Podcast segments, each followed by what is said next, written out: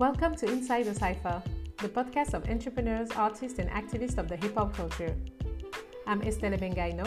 I'm a hip hop dancer, founder of the brand A and communication consultant. Every week, I meet and talk with passionate people with inspiring journeys. In this podcast, you will discover their success stories, but you will also discover the values and insight of the hip hop culture, which is today one of the most consumed in the world but still misunderstood. Have a good listening.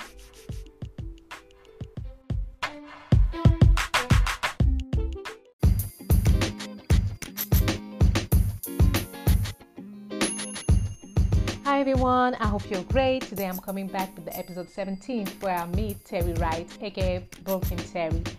Brooklyn Terry is a dancer, DJ, event organizer, promoter, public speaker, but also proud member of the dance crew Elite Force Crew.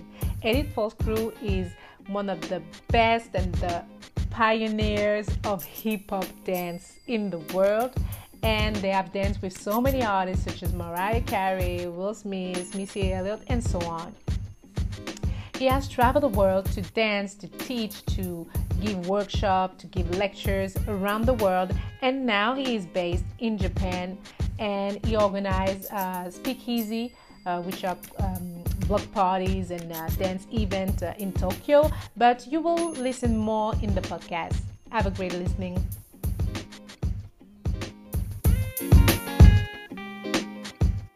Hi Terry, how are you? Hey, what's up, Estelle? How are you doing? I'm fine, thank you. really, I'm happy to have you on the podcast today. And uh, my first question is um, How did you discover dancing? When did you start dancing? Um, I, wow, that's always an interesting question because uh, being of African descent, African American, it's just like music and dance has always been in my life. There is no point of conception. There's no alpha point. It just always was. Um, if you, the question is like, how, when did I start dancing professionally? Yeah, there is a point that I can say, oh, when I was 21. But mm-hmm. when did I start dancing? Man, I cannot remember. Literally every like memory that I have in my life, there is a music and dance moment in it. So I can't say when I started dancing, but professionally, when I was like 22. No, 21, okay. 21, 21. 21. Okay, yep. so you're a member of uh, Elite Force Crew, yes, which is yes. one of the, the pioneer pioneers. I don't know how to say it uh, properly, but crew in the in the dance uh, history, like yeah. and with Buddha Stretch uh, and Link, Link, and so yeah, loose joint. And can you tell me about the the the crew when you say that you start to dance professionally at 21? So how um, did you manage to start this professional career? It's a it's a it's a funny story. So when I was 21, this is like wow, oh my god, 1994 ish. oh mm-hmm. man, mm-hmm. I'm so old. Um, no it was like 1994. Like I'd been clubbing since I was 15, so I knew all the, I knew everyone. You know, someone asked me to do a music video for like a really minor house artist because at that time I was going to house clubs a lot. I did that video, and shortly after, I got a phone call to come to another audition, and the person on the other line of that phone call was Ejoe, and I was just like, mm-hmm. man, leave me alone because we literally just left the club. And he's like, you have to be here by nine o'clock in the morning. I was like, are you out of your mind? Because, like I said, we just left the club and I just got in my bed. So, anyway, mm-hmm. he yelled at me. I got out of bed. I went to the audition, and the audition was for Mariah Carey.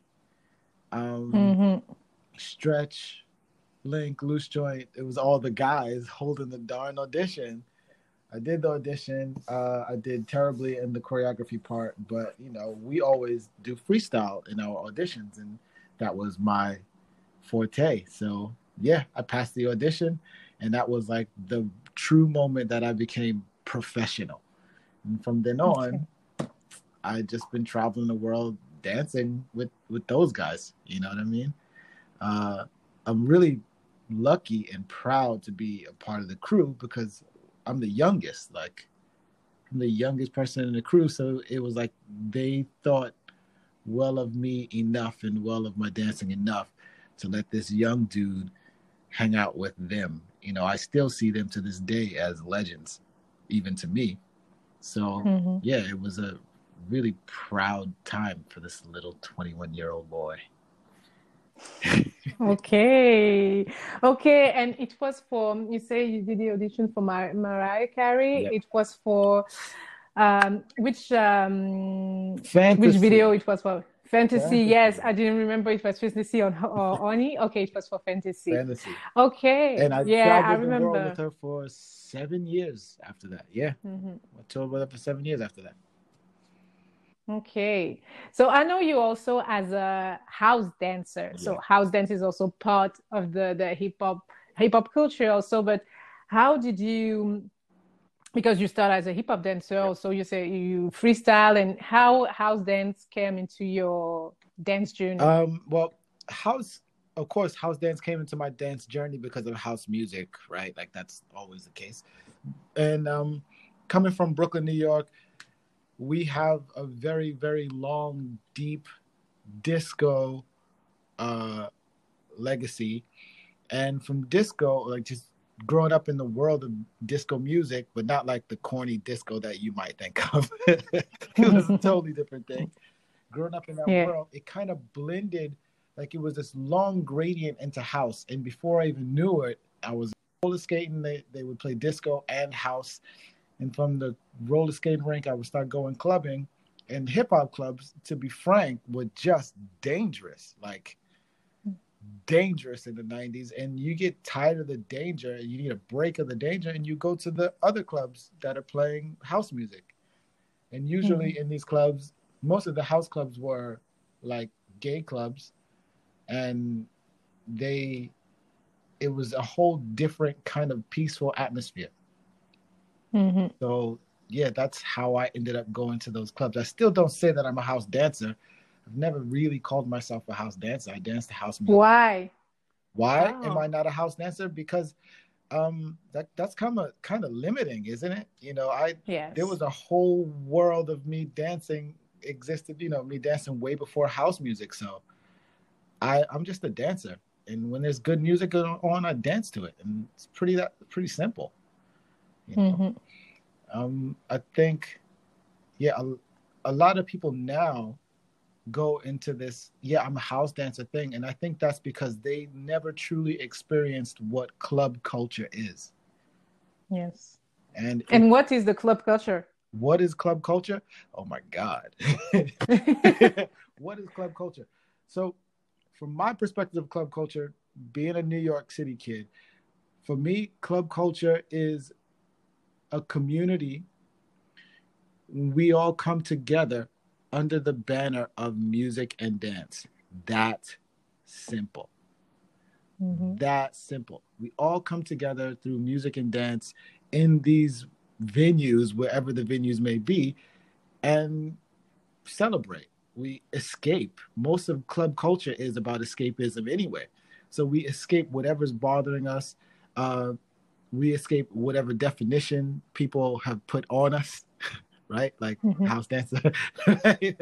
yes. And, uh, yeah, we and, and it's all under the banner of music and dance, and that's what club culture really is to me. And we in New York at that time, you would go to one club and you would hear hip hop and house and dance hall and funk and disco all in one place. So it was weird to think, uh, it's weird to, for me to think of myself as a, a house dancer because, mm-hmm. yeah, I, I never stopped dancing with whatever music was on.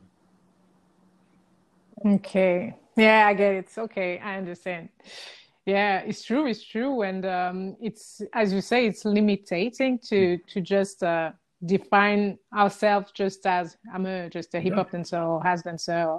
Yeah, we have to explore everything, and um, I think as artists, it's interesting. Sorry, I think yeah. as, as artists in general, what we it's our job to do our thing, just to do what we do, whatever it is we do, and then let other people label us later. You know what I mean? Mhm. It, I, we just do what we do, and other people find a label for us because they need to define what we're doing. They need the definition. We don't. hmm Yeah, true. And it's it's good. So I can switch to the other question. Yep. Uh, I know you also as a DJ, so you're full artist. And uh, when did you start also to DJing? When did you start to explore something else in the Um, culture?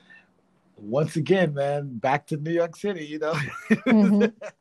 growing up in that era, you, if you were hip hop, you had to do a few of the elements, right? Yes. I dance. I can't do graffiti. I can't rap to save my life. so uh, at 14, I started to DJ.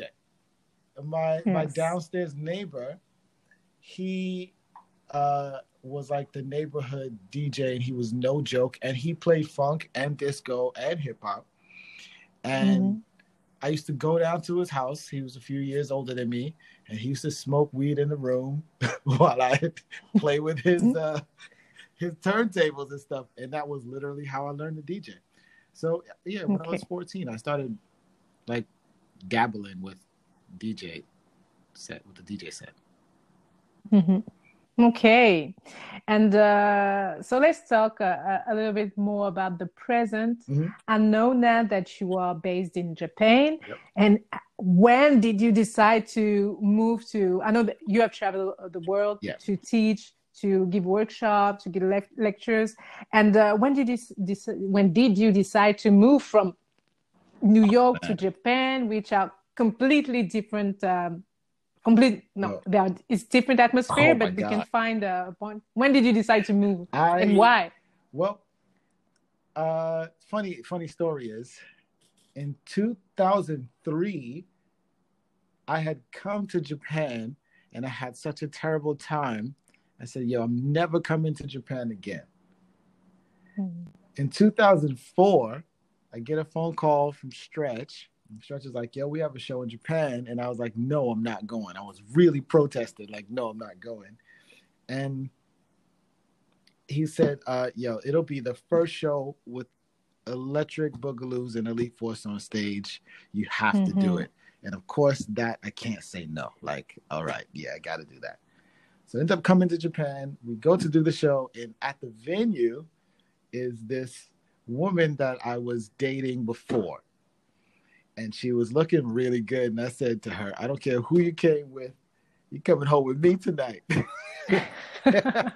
so love bring you to Japan. That's the answer. exactly. 2006, my ass is moving to Japan for her. Okay.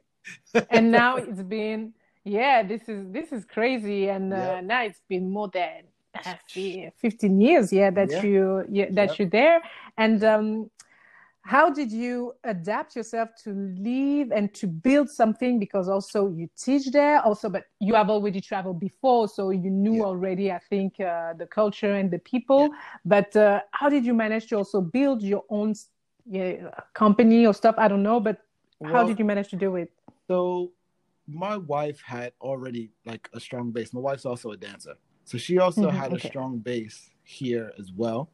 And because I can I can move and live anywhere in the world because of my job and she her base was mainly in Japan, that's why I decided to move here.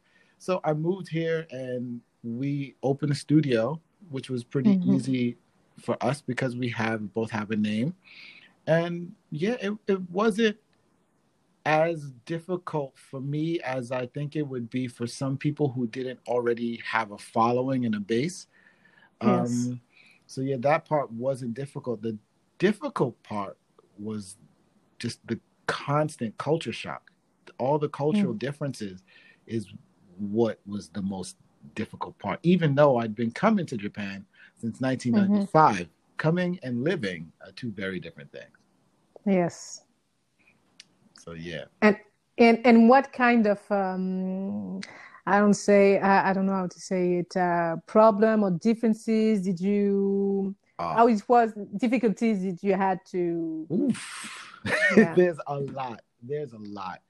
Um, so we if you travel to Japan, you know that Japan is probably the most different place in the world. Like idea wise, it's the most Mhm. different place in the world. Um, and I think my most difficult thing that I had to get used to, and I'm, I'm still not really used to it, is being from the city that I'm from. We speak really straight, you know. Okay. Yes is yes, no is no. and two Mhm. magic words we use them all the time. Fuck you. Like we'll say that really quick. Like and it works. It Yeah. works for us.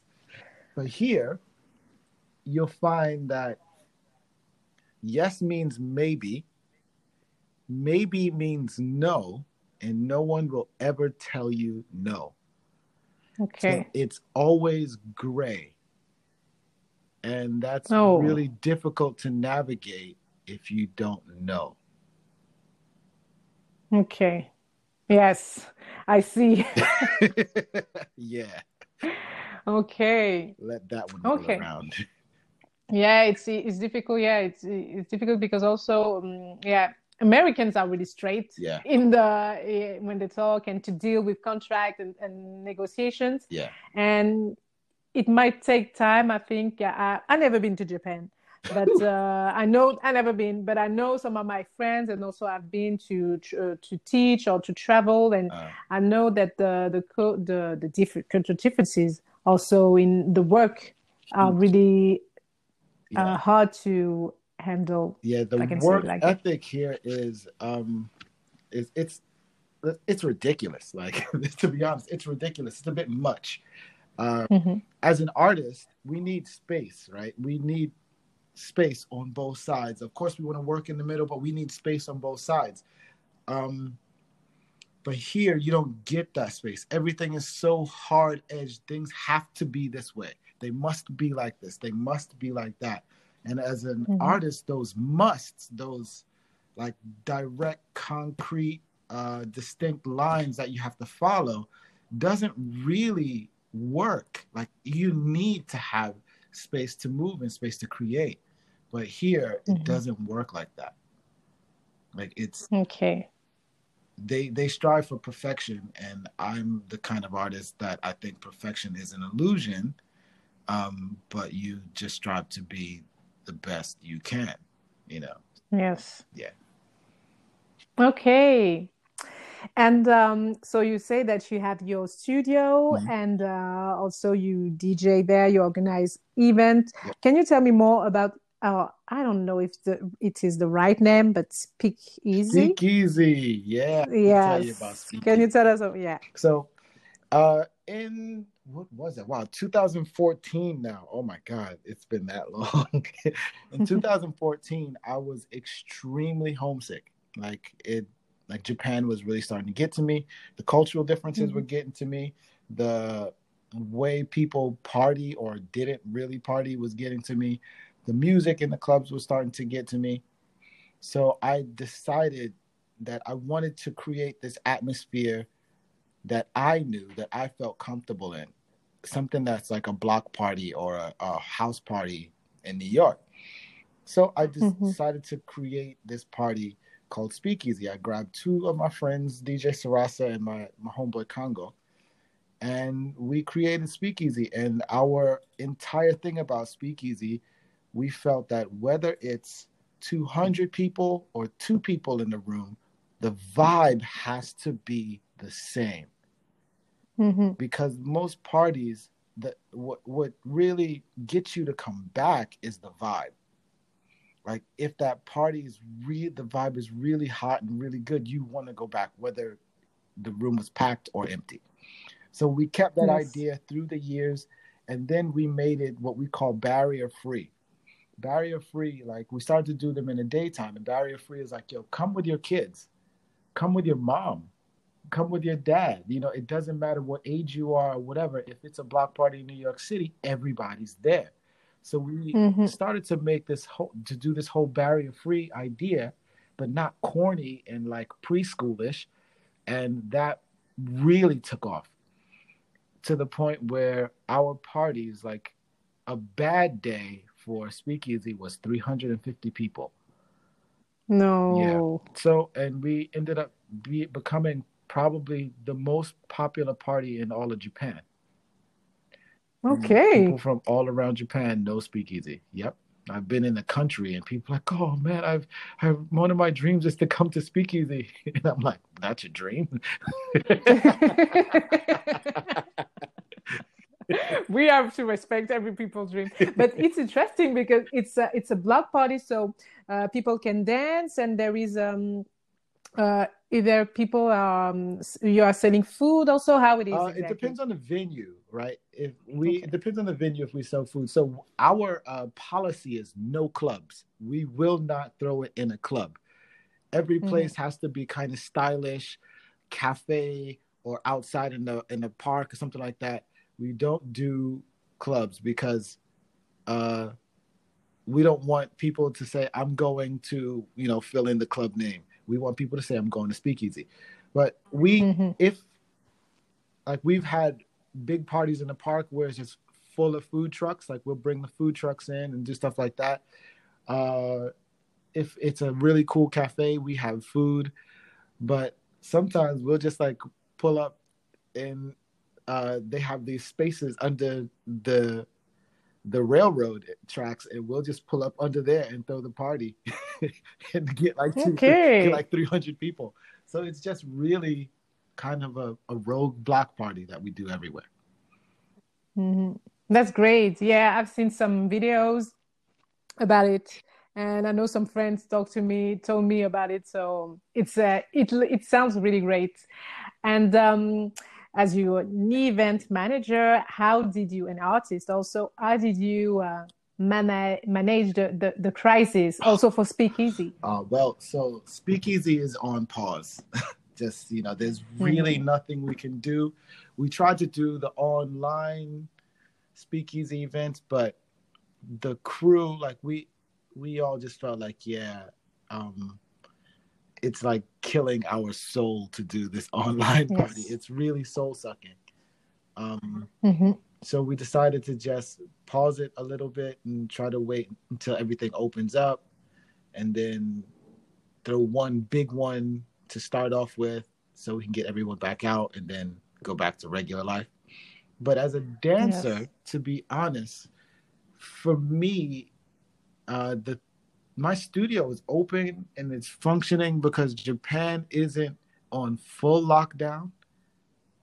Uh, mm-hmm. We just have to have the doors closed by 8 p.m. Don't ask me how that works or whatever, but yeah, that's just the law. That's Japan.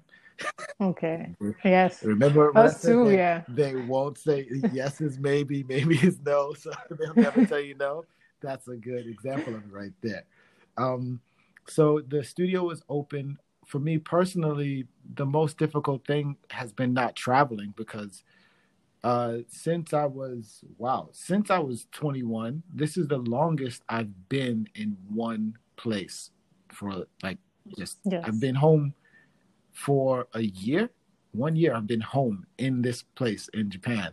I've never been in one mm-hmm. place for a year since I was 21.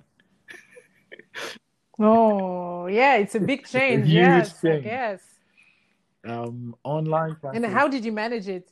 Oh man, uh, meditation. yes, like everyone. meditation, like everyone else. I mean, I think the only thing that it's just like everyone else. I'm sure the only thing that gets us through it is knowing that we're not alone in this situation. You know, knowing mm-hmm. that the entire world is going through the same thing or something similar. So there's literally nothing we can do about it. So you just take it and you deal with it the best way you can. Um, yes. Business wise, I created this uh, online tutorial program called Set the Foundation. And mm-hmm. it's a six week tutorial uh, program. And it's actually going really well. like I was I was Great. shocked. So, but that that's helped out a lot business wise because online workshops are also soul sucking. Mm, yes, yes. All the, the online exchange and digital yeah. stuff. Uh, I think we all getting tired. Yeah. We need some change yeah. quickly, but we, we need we need it also to to be able to work. Yeah, Because if we yeah if we didn't have this digital platform, right. it would be I oh, think everyone will if die. this, if this shit happened in the '90s, woof. yes, totally different thing. But you know, it's yes. not all bad, right? So this this whole digital thing, what it's done, like the good side is, um, like you said, it kept us connected, but it also gave us something to work with even after this pandemic is over. Like there's a lot of mm-hmm. possibilities mm-hmm. even post pandemic with this digital stuff. Yes. But the bad side is it this digital stuff also showed us how important being in spaces with other human beings are because there's no there's no substitute for being in the room with you you know as a dancer mm-hmm. i'm teaching a class this may sound weird but even the smell of sweat in the studio is important that tactile uh, human warm feeling is important. And i think that's something that we definitely learned through this digital stuff. We can't go too far with it. True. True true true. Uh, also I, I teach also uh, online. Mm. and i and also the, the students they can it's uh, they are ad- adults and we don't we don't support it. I think that maybe if we continue like this one year one mm. year more we will all be oh, tired. yeah, absolutely. Absolutely. The most important thing in human civilization is the human part, right? So we need each mm-hmm. other. We definitely need each other. That's true. That's true. And uh, let's talk about something more positive. Um, I saw that you have beautiful kids, yeah. and uh, and your and one of your kids, your uh, the your son is dancing yeah. also. So I actually have three so, children. My oldest is twenty five. Yes. She's she'll be twenty five. Oh my god, next month. Jesus Christ. Okay. And she also dances. Beautiful. She lives in New York. My son dances. My youngest daughter dances. I think I met your girl, your your, um, your yeah, yeah, yeah, in New York. I was there in 2019 yep. at Lazy Dog People, and I think I met her. Yeah, she's the host. Yeah, and you. yes, but yeah, I met her. Yeah, so I met her. Okay, uh, she's you have really beautiful kids, and um, your kids are dancing. And how did you, you know, you you put them on I dance and you you know you passed i don't know i didn't yeah? put them anywhere um miyabi didn't even start taking dance serious until she was 14 you know it's just mm-hmm. something if it's around you if you're if one of your parents is a microbiologist there's a very very high chance or if both of your parents are microbiologists there's a very high chance that you're going to be a microbiologist because you're just in that atmosphere. And you know, and yes. the kids are my kids are grown up in that atmosphere. You know, Miyabi, mm-hmm. literally everyone around her dances. Literally, her stepdad dances, her mom dances, all of her uncles dance. So everyone around her dancing. My kids are growing up in a dance studio because my studio is the first floor of my house. So it's I didn't have to mm-hmm. put them mm-hmm. anywhere. they just they're just here, you know. Yeah, it's uh, it's in the, the it's around them, and uh, yeah, I want to talk about the future generation. How do you see that? Like your, your kids are mm. dancing, and how do you see the the future generation with the the dance, and also what is going on with the the the the sanitary crisis and all this digital world? Everything is changing. How do you see so, the future for um, them? Well, with my kids, there's there's a there's two kind of sets of people, right? There's the the learners and the creators. Um, mm-hmm. I don't know if this is fortunate or unfortunate. My kids are growing up in the learners world, world because they don't grow up in the state, not growing up in the same atmosphere that I grew up in, right? and mm-hmm. the creators. The creators are like the kids in the hood right now doing their thing, whatever they want to do, not listening or paying attention to us at all. I, I love them both. Um, I think my kids are gonna be they're gonna do hip hop, they're gonna do house, they're gonna whack, they're gonna pop, they're gonna, you know, they're gonna do the things that are already there because they're growing up in this atmosphere. And I also think that that's mm-hmm. great. Um, but I can't even I don't know kids are awesome because like what with the digital stuff I, I think kids are awesome mm-hmm. because they're gonna make of it whatever they make of it. We can't predict it. We can't call it. Um, you know, think if I think about the generations before us, people hated hip hop. Like, don't get it twisted. Older people thought hip hop was stupid. so mm. it, I don't think it's our place to judge what they do. I think it's more our place to give advice and guide so they don't make the same mistakes with their things that we made with ours. That makes sense. Okay. You know? Yes, it is. Okay, I see. Yeah, I, am yeah, I'm in full true. support. Hey, whatever you want to do, knock it out.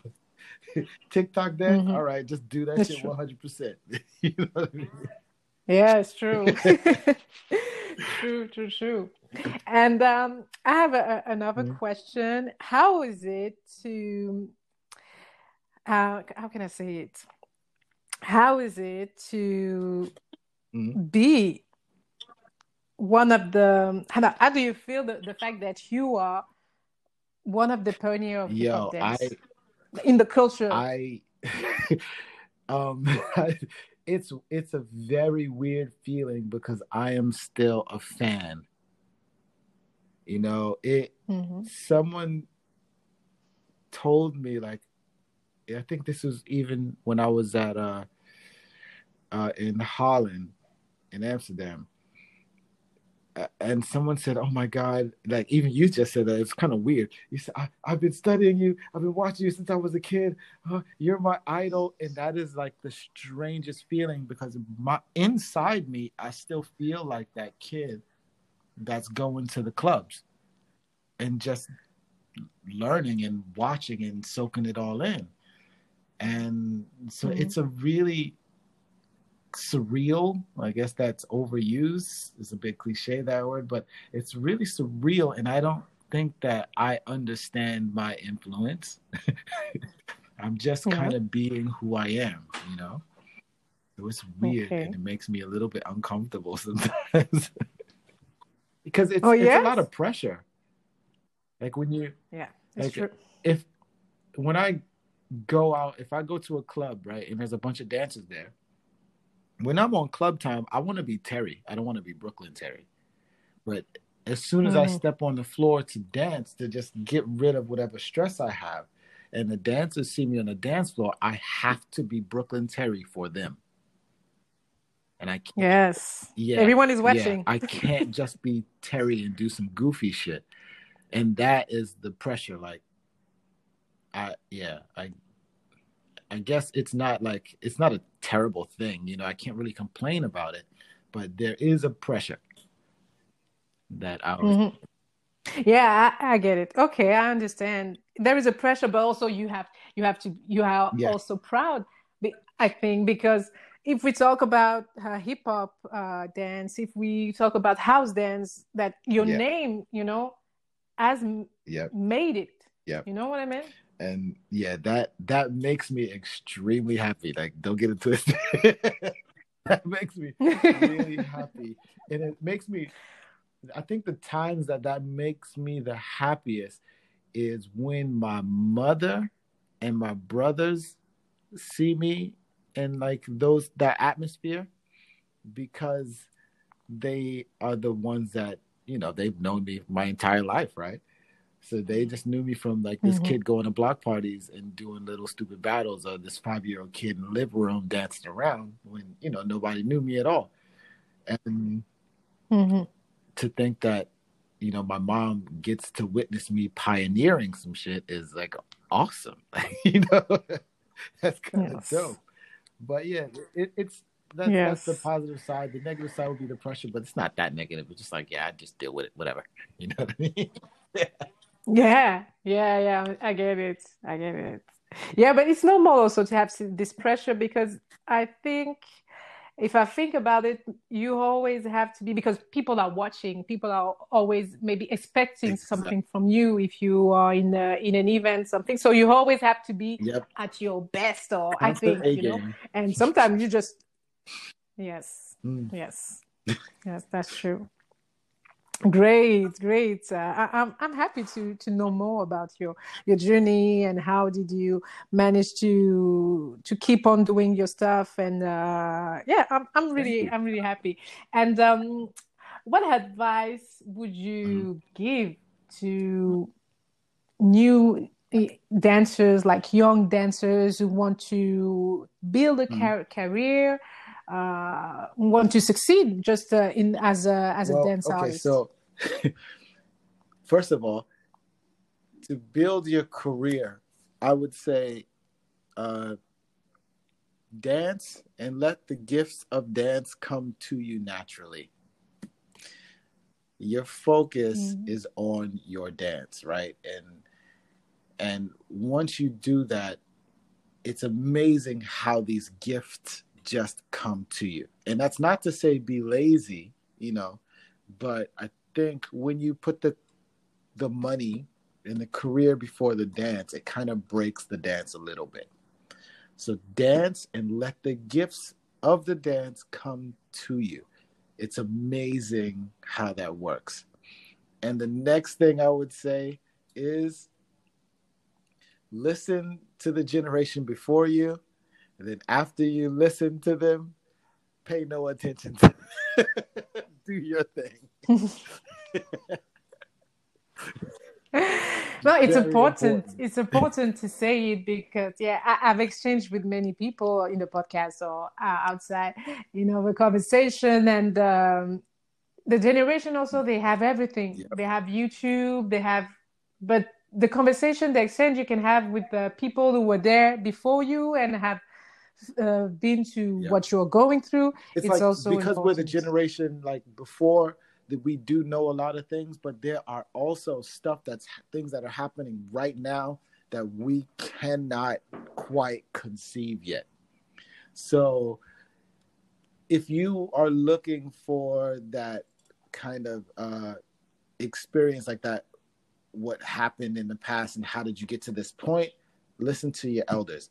But how mm-hmm. to move on from this point to the next, to be honest, it's up to that generation to build that road. Mm-hmm.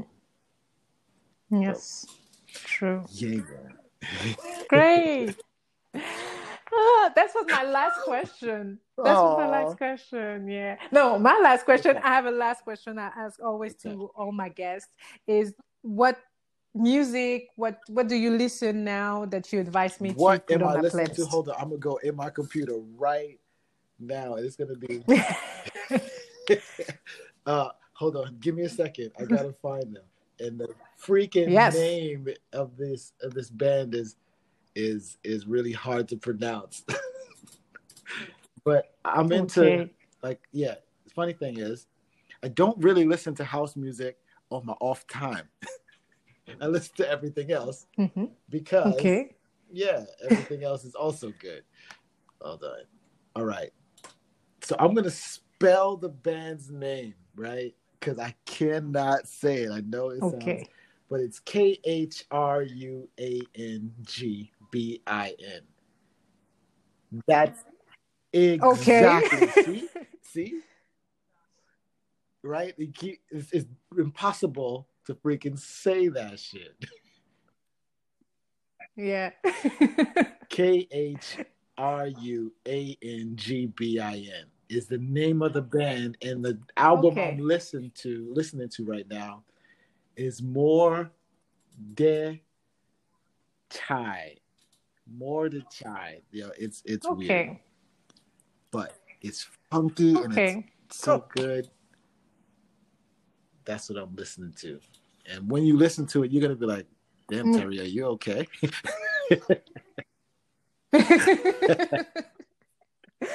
okay, perfect. I will check this. I will check this.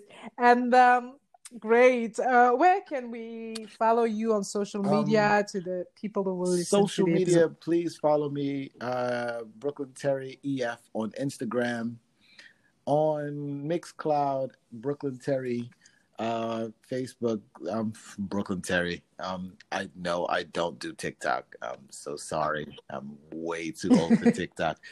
even though even though Wiggles is doing no. TikTok now, I should have said that. you can come to. TikTok. I, I have an You never account, but I'm just every time I open it, I'm just like, ah, no, I can't. Pretty much Brooklyn Terry everywhere. Clubhouse, Brooklyn Terry. Okay. Yeah. Clubhouse. Oh, you're on Clubhouse. Okay, I will follow you. Perfect. Perfect. Thank Thank you. you, Thank you, Terry, having for this conversation. Really, it was yes, it was a great pleasure. I really wanted to to interview you, but always I say, but I write him and I find time and we find time to to Yep. record this. Thank you so I'm so happy. Thank Please, you. please stay safe and stay healthy.